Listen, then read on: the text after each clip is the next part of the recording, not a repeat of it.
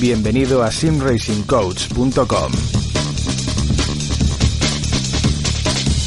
El podcast por excelencia del sim racing, donde estarás informado sobre todo lo relacionado con la simulación de conducción.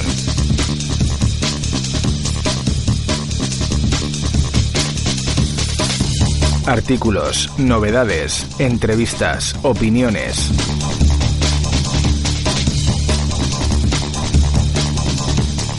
Presentado por Carlos Casas.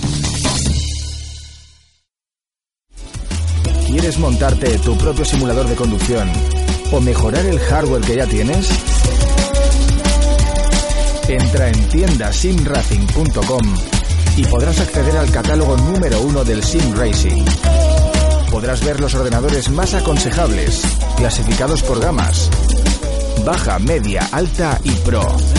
Todo tipo de cockpits, asientos, volantes, pedaleras, accesorios como shifters, frenos de mano, botoneras y dashboards, adaptadores de volante, aros y paneles, mods de pedales y shifters, componentes electrónicos como placas controladoras USB, sistemas de vibración y movimiento, material informático e incluso vestimenta para el piloto. Recuerda que te asesoramos en todo lo que necesites a través de la pestaña Contacto de nuestra página web.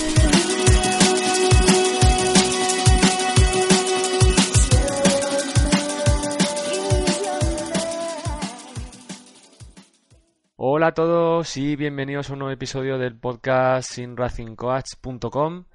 Como muchos sabréis, en el anterior episodio hablamos por encima con Luis Moreno sobre las experiencias racing para los amantes del sim racing y del motorsport. Eh, hoy toca profundizar más en, en cada una de las experiencias y empezaremos por una bastante peculiar que sorprenderá a la gran mayoría de oyentes, el drifting. Pero antes de nada, voy a saludar a mi gran amigo Luis Moreno, que nos acompaña de nuevo. Hola, crack, bienvenido. Sí, hola a todos, ¿qué tal? Muy buenas, pues nada, oye, vamos a hablar de, del drifting, eh, una modalidad del motorsport. En ocasiones yo creo que un poco maltratada, ¿no? Por esa mala fama a veces que tiene, pero que nos ha sorprendido mucho y, y la verdad que, que muy interesante. Yo la recomiendo, pero bueno, mm, si quieres, vamos a empezar un poco por cómo surgió, ¿no? Eh, el que tú y yo llegáramos a, probar esta, esta disciplina. Cuéntanos un poco, Luis. Bueno, todo surgió porque en realidad siempre nos ha llamado mucho la atención eh, drifting, ¿no? Es una modalidad muy espectacular que a pesar de que no está muy bien vista o muy bien considerada, ¿no? Eh, al final es una especialidad muy divertida, mm, llama mucho la atención. Eh, yo creo que no hay piloto que se aprecie que no le guste de vez en cuando hacer alguna cruzadita con el coche.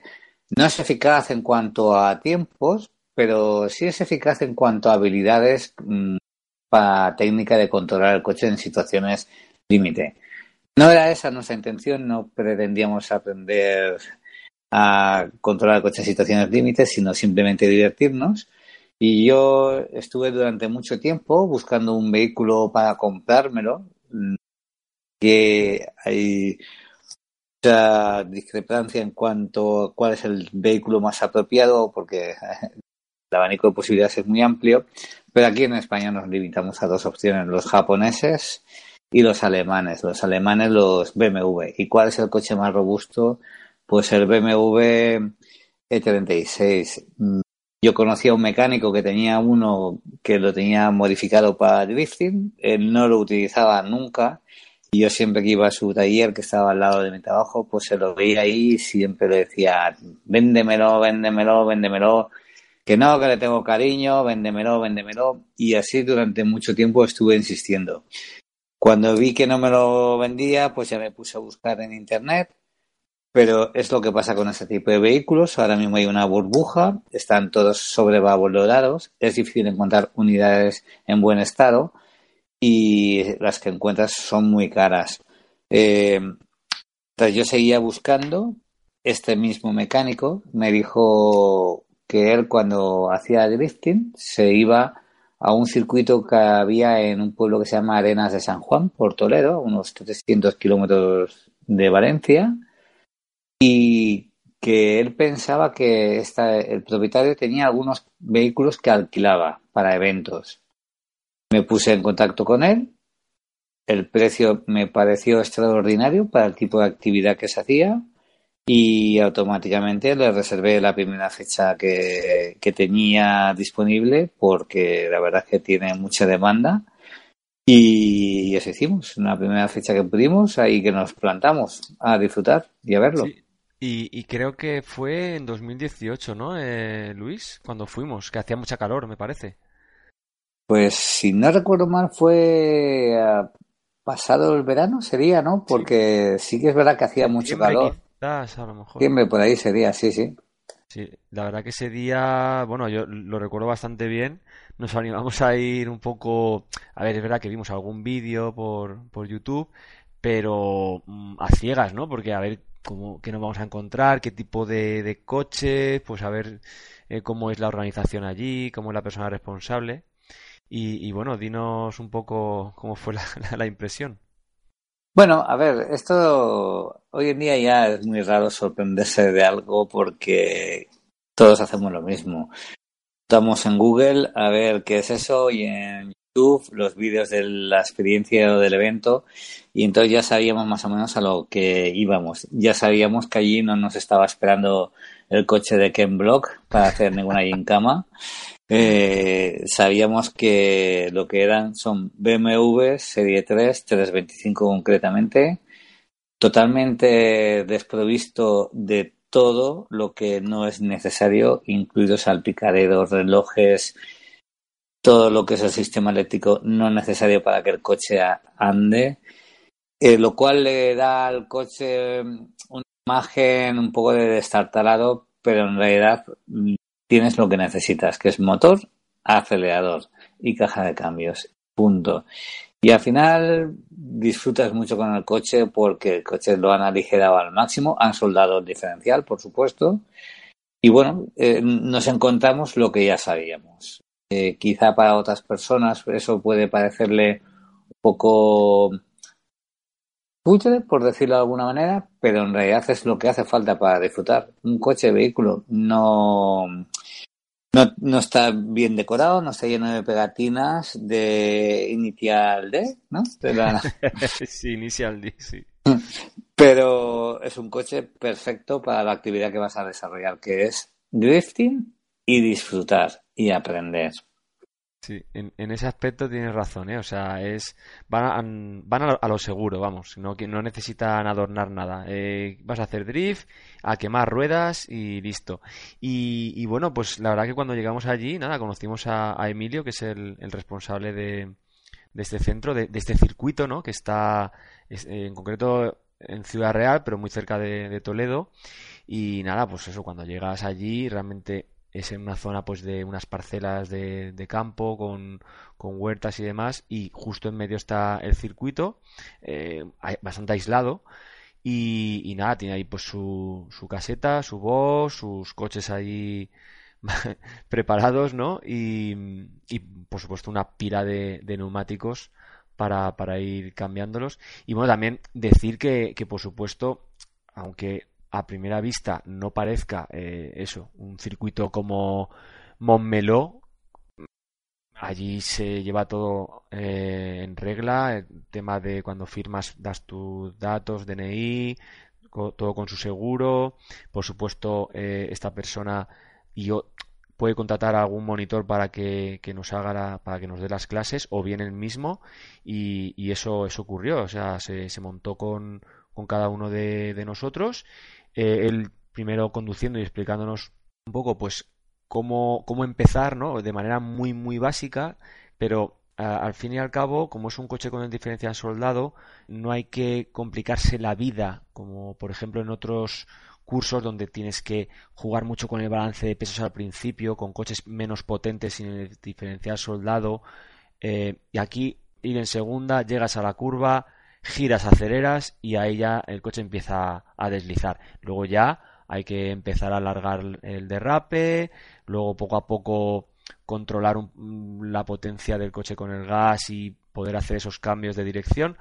Pero básicamente para empezar eh, es se aprende muy muy rápido y, bueno eso eh, en segunda lo que nos dijo muy claramente en, este tipo de, de cursos que vayamos en segunda todo el rato en el circuito. Es un circuito pequeño, pues tipo de, como si fuera de karting y no hace falta ni meter tercera ni demás. hay bastantes curvas en segunda y luego en unas mini rectas hay unos conos porque no está permitido hacer drift en la recta pues eh, por pues porque claro, lleva ya tantos años en este en este negocio que ha visto de todo y pues gente un poco más descerebrada y al final ha tenido que cortar un poco por lo sano y decir no, en la recta no se hace drift y por supuesto como ve a alguien hacer el cabra que se va fuera de pista por la tierra pues finiquitamos.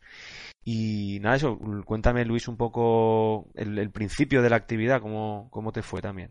Bueno, yo creo que hay que aclarar eh, que no es un curso de drifting como tal. Es decir, el drifting eh, implica muchas diferentes técnicas posibles eh, que con este coche no se pueden practicar. Claro.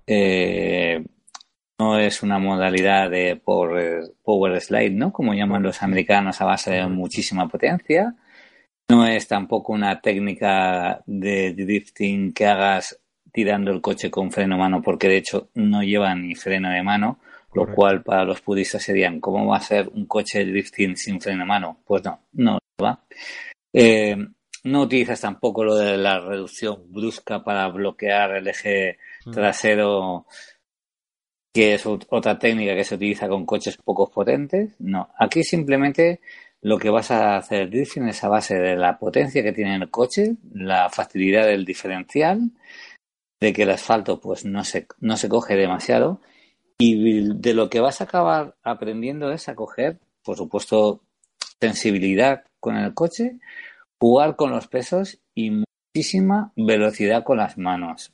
Porque a mí lo que más me sorprendió después de practicarlo el primer día, porque ya hemos ido en tres ocasiones, lo que más me sorprendió es la velocidad de manos que coges con el coche, que después cuando ya hemos ido a circuitos con de velocidad, de grip, con turismos de competición, cuando se nos iba el coche teníamos una agilidad para recuperarlo que vamos, que ni nosotros no lo creíamos de cómo lo habíamos llevado al sitio. ¿Por qué? Porque allí aunque fuera a 30 o 40 o 50 por hora, estás todo el rato moviendo las manos, recuperando, contravolantando, llevando el coche al sitio. Eres muy sensible a, las, a, los traspasos de pesos. Ya te digo, no coges la técnica del drifting completa, pero en eso que es en lo que te vas a concentrar, acabas teniendo un control absoluto de las manos y de los pesos. Creo que es lo que más me llamó la atención. Sí, sí, sí, estoy de acuerdo contigo. Es eh, una manera de, hacer drift desde el primer momento y sales allí con una sonrisa. Eh, es, lo que tú dices, hay otros cursos más, em, más completos que te explican pues cómo llegar a una curva rápido eh, y de repente cambiar peso, por ejemplo, hacer el típico giro escandinavo, ¿no? De derecha a izquierda, o, o freno de mano, o picar embrague. O sea, o por ejemplo con coches menos potentes, sin el, sin el diferencial soldado. Aquí es, vas allí con un coche con diferencial soldado, ¡pum! Y desde el primer minuto haces drift. Eh, pero claro, por lo menos eh, luego una vez ya empiezas, empieza el drift, que para empezar el drift ya hemos hablado de que hay muchas técnicas para empezar el deslizamiento, pero una vez ya has empezado, que aquí lo empiezas desde el minuto uno, ahí ya viene el key de la cuestión de las manos y del gas. Entonces, al final, un poco la experiencia, porque es verdad que en el simulador, eh, no sé si estarás de acuerdo conmigo, yo eh, hace meses mm, no había probado mucho eh, hacer drift en el simulador y cuando alguna vez lo intentaba no se me daba bien. A día de hoy, la verdad que después de haber probado esto, o sea, en el simulador me veo súper cómodo, pero lo que quiero decir que una vez empieza el drift, eh, ahí es cuando ya dices, a ver, a ver, a ver cómo manejo yo el coche en este estado de, con el balanceo por un lado, porque también es lo que digo, eh, aquí en el drift pasas por todos los estados posibles del coche. O sea, tú cuando estás en un circuito haciendo grip, o sea, haciendo tiempos con turismo, eh, al final te conviertes en una máquina. Es esto es a tope, freno, giro, acelero, tercera, cuarta, freno, tercera. O sea, al final es todo igual, todo igual, todo igual. Y no llegas a ver todos los estados posibles del coche de que se te vaya de un lado, se te vaya del otro, que si el peso esté todo delante, que si el peso está detrás, que si el volante está mm, vuelta y media girado. Y aquí qué pasa? Que tienes que ir mm, reaccionando a lo que el coche va a hacer y llevándolo por donde tú quieres. Entonces, además de, la rapidez de manos, lo que es muy importante es el gas. O sea, y, lo dicen al final todos, ¿eh? que con el gas es como tienes que em, controlar los pesos y, y, como tienes que conducirlo. El volante es importante, sí, pero no es lo más importante. Para mí, la, prioritariamente está primero el gas y después el volante. Lo único que el volante es muy importante también no cruzar las manos, ¿vale? Luego aquí hay mm, gente que lo puede hacer de una manera o de otra. Eh, hemos visto todos muchos vídeos en internet, pues que gente va con la mano derecha en el cambio y con la izquierda va en plan valleta, pasando, no es una manera correcta de hacerlo. Otra gente ya más avanzada, como algún curso, en este caso Power Art, ¿no? Que es un canal que nos encanta de, del motor sport, donde van a, a un centro a hacer también eh, cursos de drifting, creo que era PTC, ¿no? Un, curso que está por el norte de España, o sea, unas instalaciones que están por el norte de España. Y ahí, claro, el, instructor mm, alucinas la rapidez de manos y siempre está con las manos en el volante, cogido, pero, pero con una rapidez girando que, no sé, en dos décimas de segundo ya le ha dado dos vueltas de, volante. Ahí yo no, no, llego, o sea, mi nivel ahora mismo no llega a, a lo que hace él. Pero es verdad que me di cuenta que sin necesidad de llevar todo el rato el volante conmigo, sino dejando las manos eh, en, la, en la posición, serían las, las 3 menos cuarto del reloj, ¿no? Eh, simplemente soltando el, volante y cogiéndolo, soltándolo y cogiéndolo o rectificándolo un poco arriba abajo sin cruzar las manos, podía en todo momento eh, controlarlo bien. Y, y, luego el tema del gas. el gas al final, cuando vas haciendo drift, poco a poco vas notando que no tienes que ser brusco. O sea, si tú empiezas a hacer el drift, aceleras, eh, si sueltas eh, el, gas de golpe, ¿qué pasa? Que todo el peso que, ya, que lo tienes atrás al acelerar con las ruedas derrapando, se va adelante y al irse adelante, ¿qué pasa?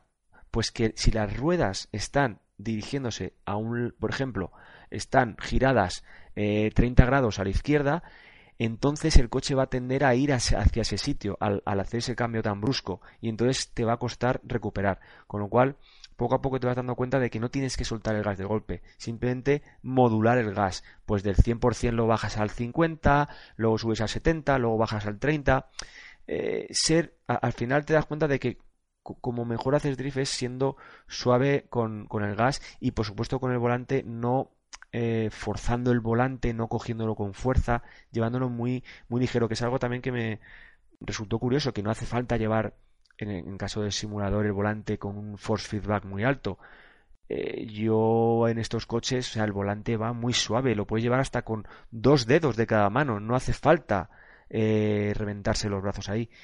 Y, bueno, eso, esa es un poco mi impresión. Y por supuesto lo que tú decías, la agilidad de manos que, que adquieres el tema de, de, saber que, uy, que ahora el coche está a punto de derrapar, lo voy a controlar por aquí, lo voy a, lo voy a llevar por allá, luego a la hora de, de hacer otras experiencias de conducción, bueno, eh, se nota un montón y, en mi caso, y tú también en tu caso, hemos mejorado muchísimo eh, nuestra, nuestro nivel, eh, en mi opinión. Yo no sé si recordarás que pues de haber mm, a hacer, creo que dos cursos, ¿no? Hemos ido dos, hemos ido tres veces, ¿no? Vale, después de ir el segundo curso, eh, al poco tiempo fuimos a probar los car cross. Sí. Y era una actividad que yo ya había realizado en otras ocasiones y me sorprendió el salto que había dado solo por la habilidad que había cogido con las manos con el drifting. Es decir, el car cross se lleva totalmente de lado, eh, pero no tenía yo la, la velocidad y la sensibilidad. Hmm. Cambio, con el drifting sí que había cogido mucha velocidad, porque además encima en el drifting hay que girar mucho más el volante que con el carcross, que es mucho más directo, pues ahí iba sobrado. Luego los latigazos, que con el carcross era un poco brusco o impresiona mucho hacerlo cuando no estás acostumbrado, pues como ya lo habíamos estado haciendo con estos coches, pues es hmm. como que ya no, no te daba tanto miedo y ya te, te atrevías a ir balanceándolo a la entrada y en las enlazadas y demás. Y bueno, la verdad es que recuerdo, recuerdo las primeras tandas que hicimos con el Carcross que dije, cómo se nota que hemos estado haciendo de drifting, vamos. Sí, sí, sí, totalmente. Luego también eh, quería eh, comentar una serie de aspectos. El tema de, los neumáticos. Por supuesto, allí, cuando estábamos en, en Arenas de San Juan, eh, cada vez que, los, pues que algún neumático ya lo, lo, reventábamos, ¿no? Como aquel que dice, era volver a box, pum, y en dos minutos levantaba el coche, cambiaba el neumático y a continuar. O sea, que van todas las ruedas incluidas, aunque aunque revientes 10 ruedas, todas van incluidas en el precio, que es algo que, al final, eso, estás allí con incluso el casco, sí, con el casco que, que llevamos es casco, guantes, oye, que se me ha que se me ha reventado la rueda, pum, te la cambia y a rodar. O sea, no tienes que tampoco pringarte mucho, no, ni hay que pagar ruedas extras.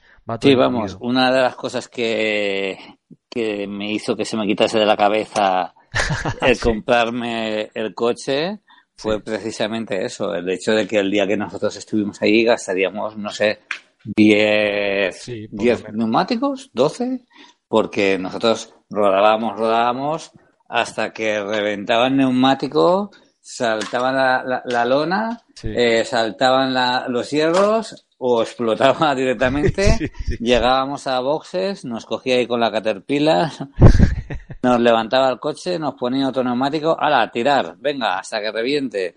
Y tú salías y continuamente en cinco minutos te cambiaba el neumático. Claro. Y eso es una de las cosas que me echó patas. Dije, a ver, yo soy capaz de comprarme un coche, mantenerlo, pero lo que no quiero es tenerme que ir con 10 neumáticos cada vez que quiera eh, rodar. Aparte que no quiero estar cambiando neumáticos todo el día.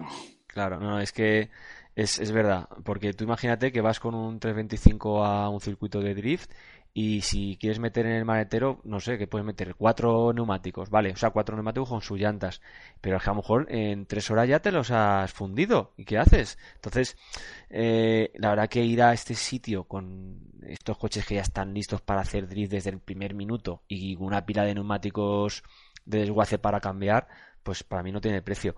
Y, luego también otros aspectos em, que, claro, al final también vas aprendiendo un poco a adaptarte eh, al tipo de, a, la condición de pista, ¿no? Pues por, ejemplo, hay veces que llegas allí y está húmedo el asfalto o ha llovido, entonces para hacer drift cambia un poco la técnica porque enseguida con un poco de gas ya se va.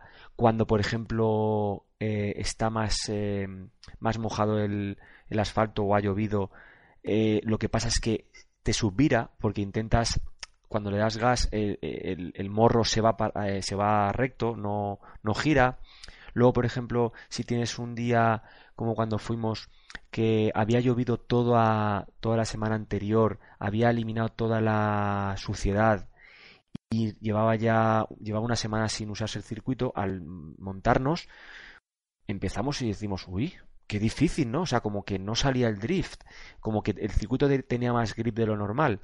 Y o bien te quedabas corto o bien hacías drift, tenías que mm, acelerar más de la cuenta y claro, al acelerar más de la cuenta ya las reacciones son más imprevisibles, el latigazo es mayor y era más difícil controlarlo. En el momento, eh, después de una, un par de horitas dándole que ya se fue puliendo más el asfalto y se fue también ensuciando, etcétera, etcétera, entonces ahí, sí que era súper fácil porque ya estaba en unas condiciones óptimas. Entonces te vas también adaptando a, lo que hay. Eso sí, yo lo que recomiendo si alguna persona se anima que no sea días calurosos, porque tener en cuenta que, dentro del coche, claro, al ir con el gas a tope te entra el calor de, de la zona del motor.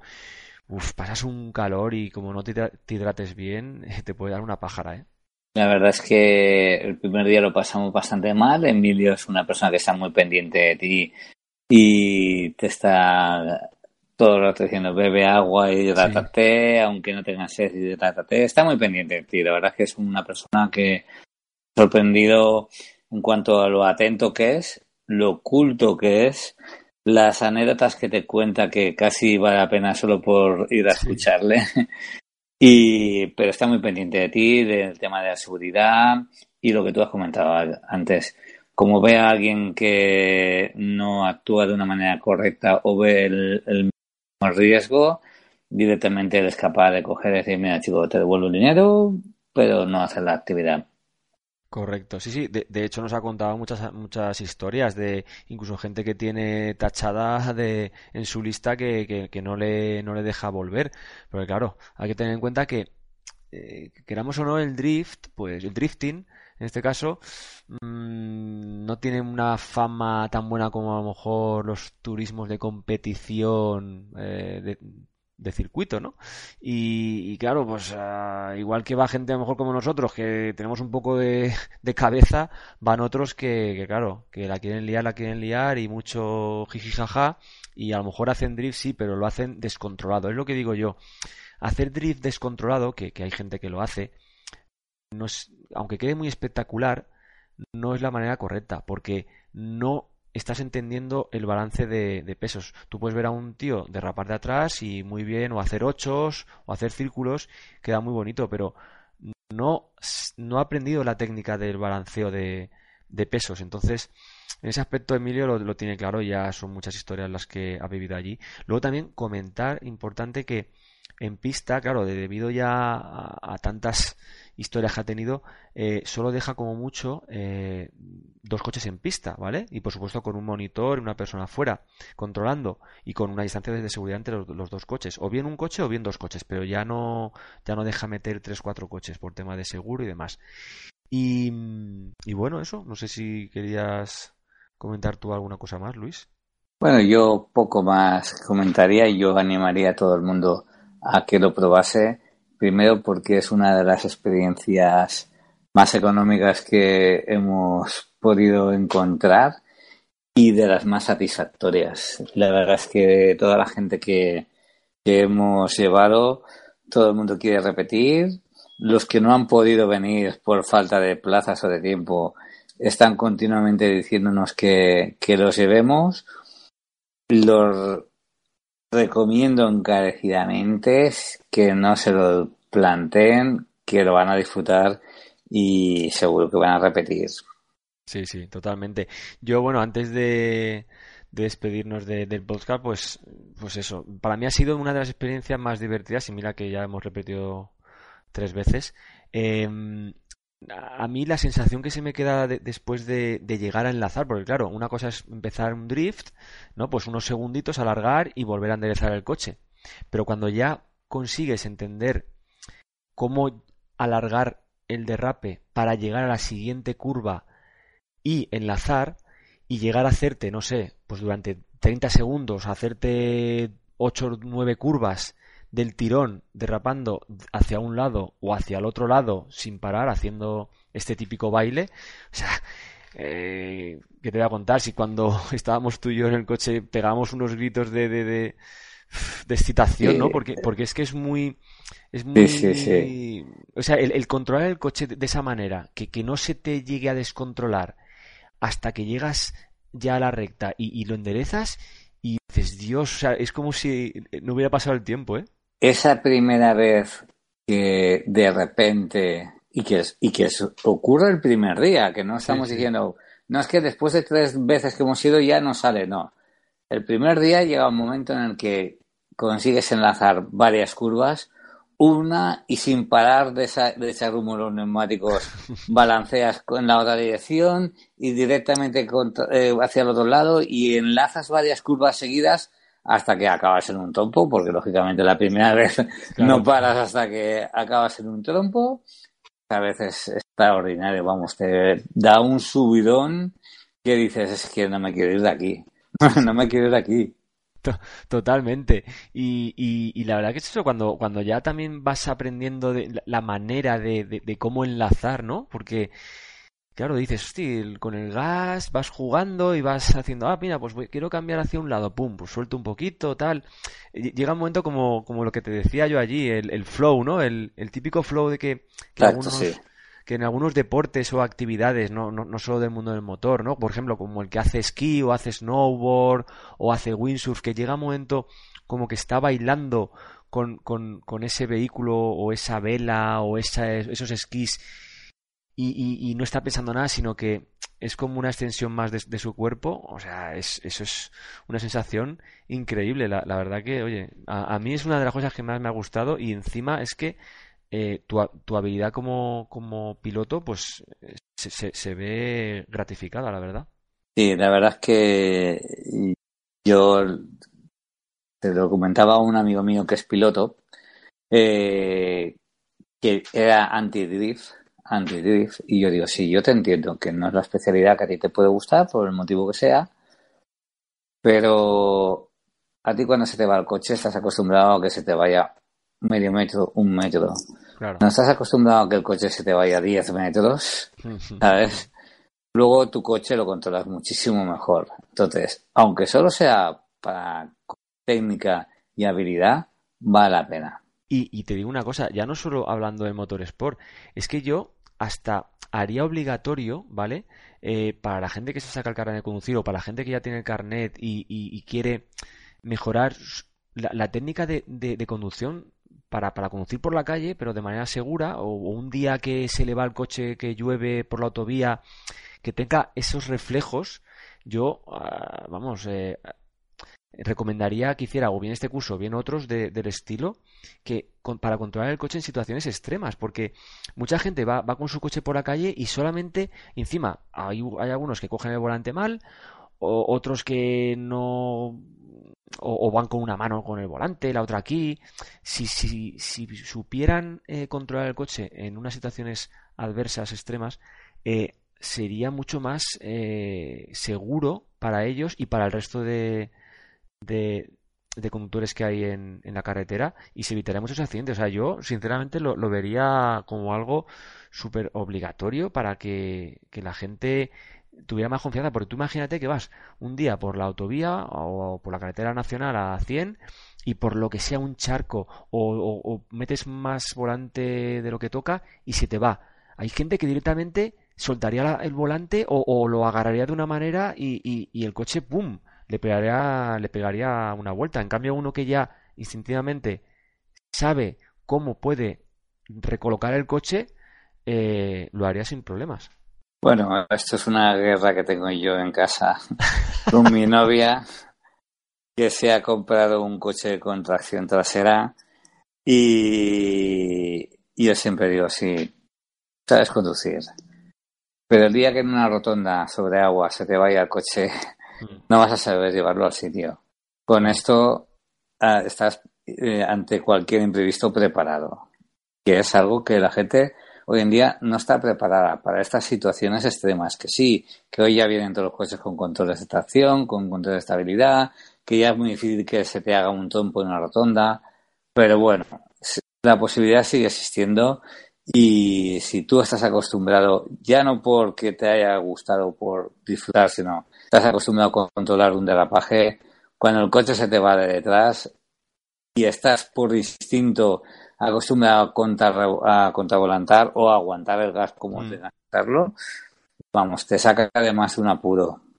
Claro, e, es que además lo, lo, acabas de decir, claro, ahora todos los coches salen con 25.000 controles de estabilidad, de tracción, etc, etc, y, y, al final es que nos hacen tontos. Es un poco también como tanta tecnología, ¿no? Es, está bien, pero al final, ¿quién se sabe los teléfonos de los amigos? Nadie se sabe el número de teléfono. Lo tenemos en la agenda.